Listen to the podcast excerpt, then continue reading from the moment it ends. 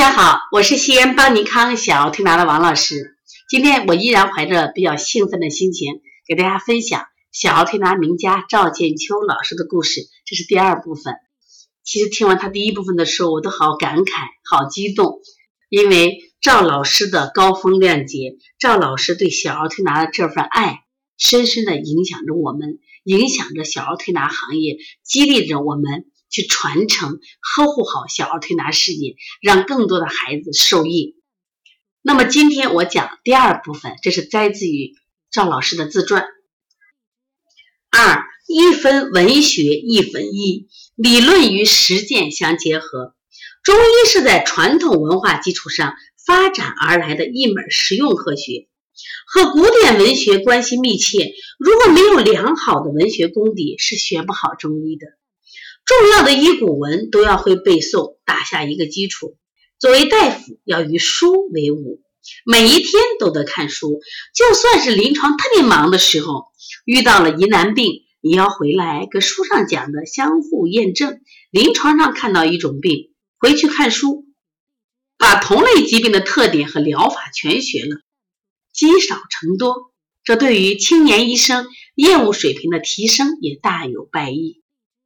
年轻的大夫要想成为一名合格的医生，第一，理论基础要扎实；第二，要在临床上学习如何治病；第三个，要结合病例，重返书本里总结归纳，相互验证。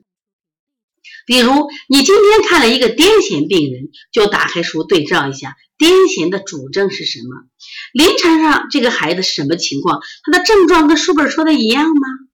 没有人会按照书本生病，你就要去琢磨其中的区别和处理方式的差别。这个过程中，就把书上教的癫痫的主症、诊断标准、治疗方法，把癫痫这个病从头到尾都已经再认识了一遍。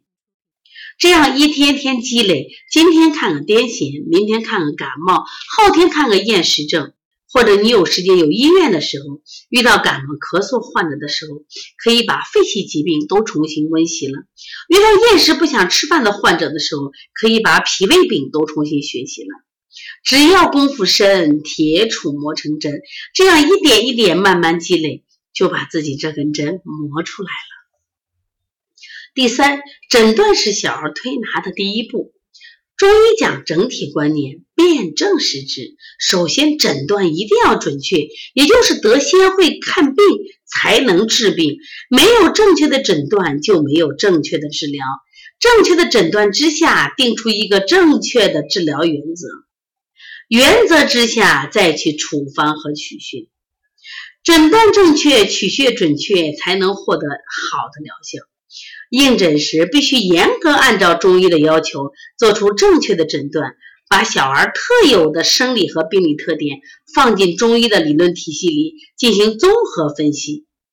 中医讲四诊合参，望闻问切，放到儿科又会有变化。问不问得出，关键是要看你怎么问的。孩子说不明白的时候，该怎么问爸妈？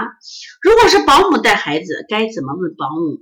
问谁？怎么问才能问出答案？都有独特的技巧。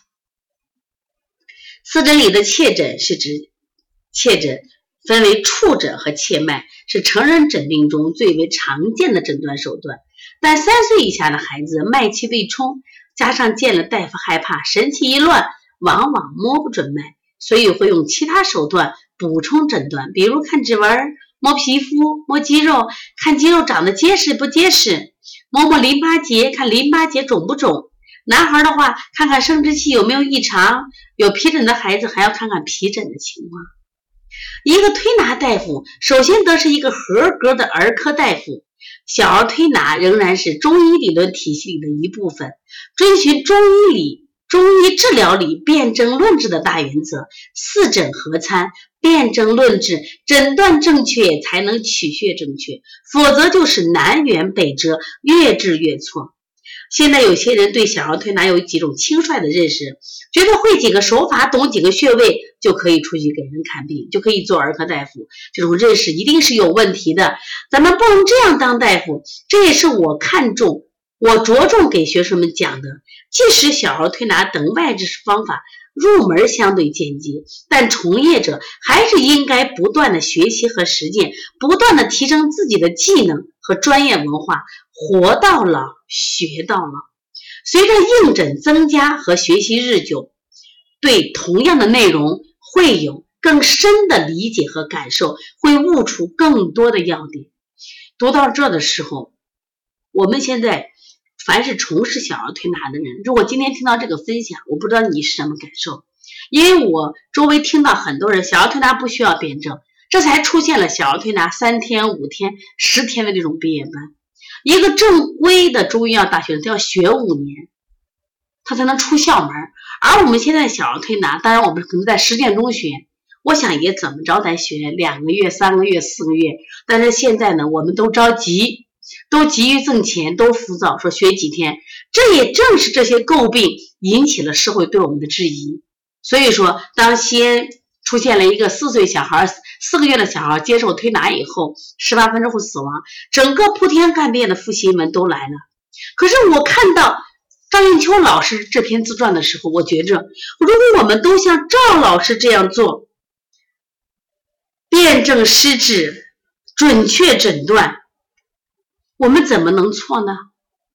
而且赵老师不停的说，一定要多学习，每天再忙的时候都要学习，因为没有人看病是按，没有人得病是按书得的。说他的临床症状都会复杂，你怎么去结合你的基础理论和临床症状结合？所以说，我们进到了儿推行业，可能是门槛很低，入门简单，但实际上，作为我们要成为一个治疗者，而且治疗的是孩子。我希望我们的儿推人都要好好学习，不断的精进。就像赵老师说的，首先你是一个儿合格的儿科大夫，你不要以为你会几个手法、懂几个穴位就可以治病了，会误人子弟的，会毁了这个行业的。越分享越兴奋，越分享越想把更好的东西分享给大家。那么下一次分享啊，我们将分享更精彩的关于赵老师讲手法的一些。窍门，希望大家继续关注。